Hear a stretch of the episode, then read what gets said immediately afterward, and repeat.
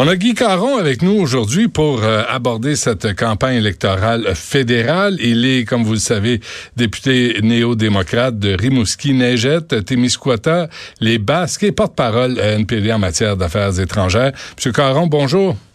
Bonjour, Monsieur Dutrisac. Bon, alors, euh, comment, d'abord, comment ça se passe euh, pour vous sur le terrain? Euh, ça se passe bien. Écoutez, c'est ma sixième campagne électorale, alors je commence à connaître un peu la circonscription, qui est quand même assez, euh, oui, assez large. C'est 39 municipalités qui regroupent trois MRC. Euh, je veux dire que la, campagne va très, très bien. Les, les, gens, les gens en région, particulièrement au Bas-Saint-Laurent, ont une proximité aux, députés fédéraux et provinciaux aussi, d'ailleurs, euh, qu'on retrouve beaucoup moins, par exemple, à Montréal ou à Québec, parce que, justement, ils, ils partagent le même député. Donc, les discussions portent davantage sur le travail que le député, la personne a fait, ou encore que les autres candidats promettent de faire, que sur les campagnes nationales qui semblent loin, comme euh, comme celle qu'on voit, par exemple, entre les partis ou encore entre les chefs. Ah, Monsieur Caron, en même temps, vous avez une côte à remonter. En 2015, vous avez perdu le NPD, 43 députés euh, au Québec. Qu'est-ce que vous allez faire pour remplumer les élus euh, NPD au Québec? Parce que vous êtes à 6% d'intention de vote au Québec. Ben, écoutez, je ne cacherai pas. Je pense qu'il y a personne qui cache qu'on aimerait pouvoir être en meilleure situation, qu'on n'est pas nécessairement là où on est.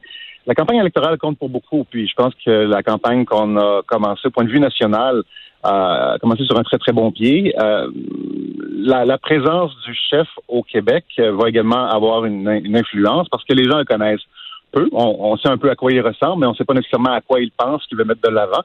Et, je vous dirais que la force du NPD aussi au Québec, c'est la force des députés. Parce que on regarde les Alexandre Boulris, les Ruth Alain Brosseau, euh, on regarde les Mathieu Dubé, par exemple, à Belleuil-Chambly. Euh, non, mais c'est pas eux autres. Non, mais M. Caron, là, je veux bien qu'on fasse une infopub NPD, mais c'est pas eux autres. C'est Jack Layton qui vous a amené, qui vous a amené là. Thomas Mulcair vous a amené là. Puis vous avez un chef là qu'on connaît pas et qui a dit, je vais vous citer un, truc qu'il a dit hier là, qui m'a fait hurler. Euh, Jack Metzing a dit, si on parle de courage, avant-hier, il était euh, à Sherbrooke. Si on parle de courage, je suis un homme avec une barbe et un turban ici au Québec. Moi, M. Caron, là, ce, cette affirmation-là de Jack Metzing, pour moi, il y a un fond de racisme envers les Québécois. Ça veut dire être quoi? Ça veut dire quoi être courageux parce que tu es sick au Québec? Parce que quoi? On va te lyncher? Est-ce que tu vas jouer à la victime religieuse toute ta vie? C'est pas vrai qu'il faut être courageux pour être sick au Québec. Je trouve cette affirmation-là un peu dégueulasse. Écoutez, il faut prendre l'ensemble du contexte également dans cette affirmation. Euh, la, position, puis je, je, suis persuadé que vous allez arriver sur la question sur la loi 101, la loi 21 plutôt est claire. Euh, c'est une loi avec laquelle, étant donné le passé du VNP, étant donné nos valeurs, avec laquelle on n'est pas nécessairement d'accord, mais on respectera le choix du Québec, on respectera la décision de l'Assemblée nationale. Et c'est ce qui a été répété constamment durant la campagne électorale. Mais est-ce que ça se peut qu'on ait l'impression, M. Caron, que le NPD, je comprends que vous vous ralliez, là, moi, euh, je sais pas ce que vous pensez personnellement de la loi 21, mais euh, est-ce que ça se peut que les Québécois regardent ça puis disent, le NPD comprend pas le Québec? Et, là, on, vous voulez défendre vos amis religieux, le lobby religieux, mais vous comprenez pas puis vous acceptez pas le concept de la qui est accepté et appuyé par une majorité de Québécois. Ben, je pense qu'on comprend le concept de la laïcité et on en a parlé. Vous avez suivi ma course à la chefferie également, où j'en ai parlé également. Alors, pour nous, ça demeure, euh, ça demeure quelque chose qui est important à comprendre et ça fait partie de la différence du Québec par rapport au Canada également. Et, c'est une chose qu'on met de l'avant.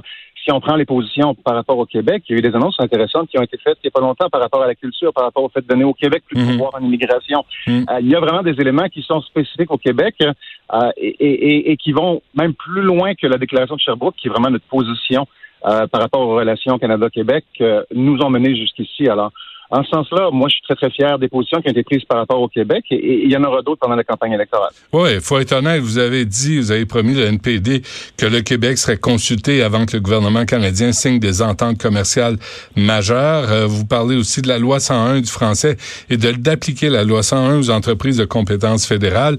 Moi, si vous me dites, là, M. Caron, vous êtes capable de faire jouer de la musique francophone au Centre Bell, vous avez mon vote. On peut essayer ça. Ça, c'est un euh, défi.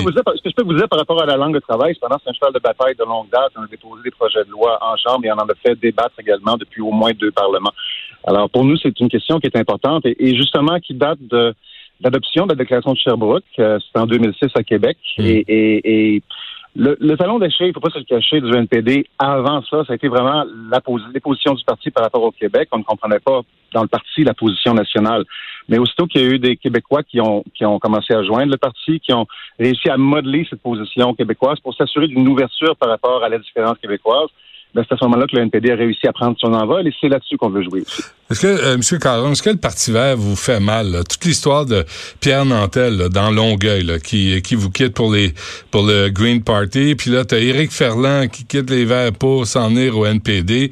Euh, on dirait que c'est votre principal adversaire, c'est pas le Parti libéral, c'est le Parti vert. Ben, écoutez, c'est on, on, voit ce qui se passe dans les médias aussi. Notre adversaire principal est le Parti libéral parce que c'est le parti qu'on a confronté et, dont on dénonce les positions. Euh, pour le Parti vert, il tente depuis bien longtemps de se tailler une place, une place euh, au soleil, si vous voulez, dans, l'arène politique. On l'a vu en Colombie-Britannique, par exemple, où, le Parti vert plaçait vraiment ses, comtés prioritaires dans les comtés qui n'étaient pas libéraux, qui n'étaient pas conservateurs, mais néo-démocrates. Alors, euh, je vous dis que dans le, contexte où on parle beaucoup de changement climatique, où ça devient un enjeu principal, un enjeu électoral, c'est normal qu'un parti qui s'appelle le Parti vert puisse recevoir plus d'attention et, même plus de considération. Euh, mais en ce sens-là, euh, ça, appartient à l'ensemble des partis, incluant le NPD, de présenter des, des éléments environnementaux intéressants. Et avec la plateforme qui a été déposée, ça bien avant la campagne, alors qu'on propose des investissements de 17 milliards en quatre ans pour faire une réelle lutte au changement climatique, avec des investissements qui sont ciblés sur les travailleurs pour s'assurer qu'ils ne sont pas laissés en plan, ben nous, ça nous donne au moins euh, une voie intéressante et, des arguments intéressants pour démontrer notre engagement à lutter contre les changements climatiques et les Verts vont probablement aussi faire la même chose. Oui, c'est un peu cabochon tout ça, euh, M. Caron, là, parce que le Parti Vert, dans le fond, il vous tire dans les jambes. Au lieu de faire alliance, parce que vous êtes à 6% Parti Vert pas bien bien plus, euh, vous pourriez avoir, être une force de gauche écologiste, mais là, vous, vous êtes fragmenté puis vous tapez un sur l'autre. Ben, encore une fois, c'est difficile pour moi de commenter sur ce que les sur la direction dans laquelle les Verts vont vouloir aller. Euh, non, non, mais je vous demande de prendre un pas de recul, là, puis de regarder ça, puis de dire, là, vous en, les deux, vous allez frapper un mur parce que vous n'êtes pas capable de travailler ensemble. Ben écoutez, je l'entends de la part des militants, je l'entends ou je le lis en voyant les médias sociaux.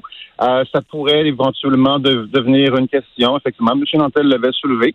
Et pour l'instant, la question est réellement au-delà des luttes partisanes, la question du changement climatique. Hmm. Si les programmes du NPD et du Parti vert se rejoignent en ce sens-là, il y a possibilité de travailler ensemble si on parle de fusion, d'alliance, d'amalgamation, ça c'est autre chose. Mais là où on peut travailler avec d'autres partis pour lutter contre les changements climatiques, il va falloir le faire. On a présenté notre canevas. Euh, on a le bilan libéral devant nous, où il y a des choses qui ont été faites, effectivement, faut pas se le cacher, mais où il y a eu plusieurs manquements également. Hmm. Alors, en ce sens-là, si les partis peuvent se rejoindre et travailler ensemble, même s'ils demeurent des partis différents, mais il va falloir prendre l'opportunité de le faire. Vous vouliez être chef du NPD, vous, M. Caron, hein? Oui, j'étais candidat à la chefferie, effectivement, en 2017. Ouais. Est-ce que le, NPD serait en meilleure posture si il avait un chef québécois, comme vous, par exemple, plutôt que M. Singh? Ah, c'est une question hypothétique dans laquelle je ne rentrerai pas. Ah, vous êtes bon. Ah non, c'était ça la réponse. Là. Moi, je, vous ai tendu un piège, là, mais vous n'avez pas marché dedans. Que je peux vous dire seulement, c'est que effectivement, on a du travail à faire pour mieux faire connaître le chef que les, membres du NPD ont choisi. Euh, lorsque les gens ont eu la chance de le connaître, je pense entre autres à sa première apparition, à Tout le monde en parle, les gens étaient intrigués puis ont été curieux. Ça fait qu'on a besoin de continuer à répéter l'expérience et de s'assurer que euh, ses, visions, sa philosophie, ses valeurs peuvent aller de l'avant. Moi, j'ai joint le parti hmm. avec Jack Layton. J'ai eu le privilège d'être là quand il a annoncé son intention de briguer la chefferie du NPD en 2002. Euh, c'est vraiment ce qui m'a rejoint. C'est là que je suis devenu membre et, et c'est à partir de là que j'ai commencé à travailler. Et je veux continuer à à travailler pour promouvoir cette vision que Jack a mise de l'avant. Et, je veux que Jack Meat la mette de l'avant également et la fasse connaître au Québec comme au Canada. Okay, deux, trois affaires avant qu'on se quitte, euh, Guy Caron. Est-ce que, je reviens là-dessus, est-ce qu'il faut être courageux pour être sick au Québec, selon vous? Non, je pense que les Québécois, et on, le voit à travers les, commentaires positifs euh, qui sont faits par des nouveaux arrivants au Québec. Euh, à Rimouski, on a eu la chance d'avoir un excellent ambassadeur, un beau Diouf qui mhm. fait l'éloge du Québec en termes d'acceptation, en termes de en termes de, d'acceptation de, la diversité et en termes de promotion de la diversité. Alors non, je pense pas que c'est une question de, de courage. Je pense cependant que le fait d'avoir le premier chef de parti politique au Canada qui soit racisé, euh, et, quelque chose de nouveau et quelque chose auquel il va falloir s'adapter et auquel il va falloir que les gens commencent à, s'habituer parce qu'effectivement, c'est une société de plus en plus diverse. Oui, mais ça vous choque pas qu'il ait dit ça? Euh, il faut être courageux pour porter un, turban et une barbe euh, ici au Québec, dans le sens que s'il était en Ontario, il n'y aurait pas de problème. S'il est dans l'Ouest canadien, il n'y a pas de problème. Mais au Québec, oh mon Dieu, il faut être courageux. Moi, ça m'a choqué, M. Caron. Ben écoutez, euh, encore une fois, j'ai pas j'ai pas l'ensemble du contexte de son intervention. Je sais pas dans quel cadre il a dit, mais ce que je peux vous dire, c'est qu'il croit dans l'ouverture du Québec. On en a parlé. On a fait des débats à Montréal. Non, mais c'est pas ça ma question. Je, veux bien qu'il croit en ce qu'il croit là, mais vous, vous comme Québécois là, vous trouvez pas ça choquant les propos de Jack Mitzing qui dit si on parle de courage, je suis un homme avec une barbe et un turban ici au Québec. Parce qu'ailleurs au Canada, il y aurait pas de problème, mais au Québec, mon Dieu, qui est courageux. Ben, écoutez, encore une fois, c'est une question de contexte. Je pense pas qu'il ait dit ce que vous avez mentionné à la Moi, je, vous cite là, du mot à mot. Oui, non, mais ce que, ce que je vous dis, c'est que euh, il, reconnaît le Québec, il reconnaît la diversité du Québec. Le contexte, je l'ai pas au complet. Ce que je peux vous dire, c'est que moi, pour l'avoir côtoyé pendant deux ans, pour avoir côtoyé son équipe également, euh, et pour l'avoir vu agir à, Montréal avec euh, l'ensemble des, intervenants, qu'ils soient de communautés qui soient racisées, qu'ils soient de la communauté LGBTQ, qu'ils soient avec euh, des, Québécois qui, qui, qui, soient dans, dans, les, dans les familles qui sont ici depuis dix générations. il, il agit de la même manière avec tout le monde et en ce sens-là, durant la campagne électorale, c'était clair qu'avec un premier chef racisé, il y aurait des commentaires qui se feraient par rapport à cette, euh, à cette réalité. Mais euh, racisé, on s'en fout qu'il soit racisé, on s'en fout d'où il vient, on s'en fout de tout ça, M. Caron. On veut juste savoir si c'est une bonne personne. Les Québécois sont tolérants. on s'en fout de, de son turban puis de sa barbe. On veut savoir s'il se comporte comme du monde avec les autres. Oui, effectivement, il le sait et comme je vous dis, il réalise une des premières personnes qui l'a rencontré. Mais, comprenez-vous, ma... à la chefferie, ça avait été. Et, mais comprenez-vous, comprenez-vous l'insistance de ma question là? Comprenez-vous comment euh, je, je veux pas ramener ça à moi là, mais comment on peut se sentir quand on voit ça, un chef de parti qui pointe le fait que lui, parce qu'il porte des signes religieux, c'est un homme courageux au Québec. Dans le cadre de la loi 21, dans le cadre du débat qu'on connaît, là, que, que les partis fédéraux veulent imposer au Québec, parce que nous, la question était réglée, comprenez-vous que c'est un peu insultant ce qu'il a dit? Écoutez, ce que je comprends, c'est qu'il a, mentionné cet élément dans le contexte où on discute beaucoup de loi 21, où il est le premier chef de parti et vous dites que ça n'a pas d'importance. Je suis d'accord que ça ne devrait pas avoir d'importance, mais ça a été largement commenté dans les médias, tant au Québec qu'au Canada. Alors, c'est une réalité, c'est une réalité à laquelle il fait face depuis son enfance également, où il a été marginalisé, où on lui a fait sentir sa différence, et c'est évident que ça va également marquer la vision de quelqu'un. Ce qu'il a, ce qu'il a vécu, il l'a pas vécu au Québec, il l'a vécu en Ontario, il l'a vécu dans les endroits où il a grandi. Alors, pourquoi il il parle pas d'être courageux euh, en Ontario? Pourquoi il nous écarte ici au Québec? Avec moi, je, ben, trouve ça choquant et insultant, M. Caron. Il, il, a parlé de la marginalisation dont il a été victime partout au pays. Il a, il a fait. Ah oui, il y a eu des cas ici au Québec, là? Ben, il, a écrit un il a écrit un livre là-dessus dans lequel il a parlé non pas de son expérience québécoise, mais de son expérience canadienne. Alors, c'est une réalité qu'il a vécue partout au pays. Et lorsque vous regardez la lorsque vous regardez la question, par exemple, de ce qui se passe au Québec avec la, la loi 21, il y a un appui au Québec et il y a une discussion qui se passe au Canada. Alors, en ce sens-là, M. Singh fait partie de la discussion également. Et, et en, et, ce qu'il va dire au Québec, il l'a dit également à l'extérieur du pays. Avant qu'on se quitte, euh, un dernier mot aussi. Jack Meeting euh, a une petite tendance à la censure, de toute évidence, parce qu'il a dit, euh, on n'a pas le temps de le faire jouer, là, mais il l'a dit en point de presse, qu'on ne devrait pas le permettre à Maxime Bernier d'exprimer ses opinions pendant cette campagne électorale. Il y a des gens qui pourraient dire qu'on ne devrait pas permettre à Jack Meeting d'exprimer ses opinions parce qu'ils sont trop à gauche, ou trop multiculturels. On l'écoute rapidement. Je pense que c'est dangereux de donner une plateforme à quelqu'un qui, va diviser la population, qui va augmenter la haine, en particulier dans un climat où il y a toujours une augmentation de haine. Donc, c'est tellement problématique et je suis contre ça. Qu'est-ce que vous en pensez? Ben écoutez, ce qu'il a dit euh, hier euh, dans sa communiqué de presse, c'est qu'effectivement, il maintient les mêmes positions ou il, pense que les positions de, de, Maxime Bernier, dans, dans plusieurs cas, dans plusieurs éléments, attise la haine, effectivement. Mais il sera parti du débat et il va utiliser chaque opportunité dans le débat pour ramener M. Bernier à l'ordre. C'est la job qu'il doit faire. Mais, mais êtes-vous d'accord avec moi que tous, les points de vue, euh, Maxime Bernier a incité personne à, lyncher euh, personne d'autre. Il n'y a, pas eu de, propos racistes ou, euh, à ma connaissance, il a le droit de s'exprimer même si on n'est pas d'accord avec lui. Écoutez, comme je dis, c'est pas l'ensemble des propos, mais il y a plusieurs propos de, de, Maxime Bernier qui, effectivement, ont, ont, ont attisé euh, une, une, grande intolérance envers certaines communautés, certaines, certains groupes. Et c'est ce qu'on c'est ce qu'on va dénoncer, ce qu'on a dénoncé. Et puis, ça a été à l'origine euh, de notre recommandation que M. Bernier ne fasse pas partie des débats. Maintenant, il va en faire partie. La décision est partie à la commission.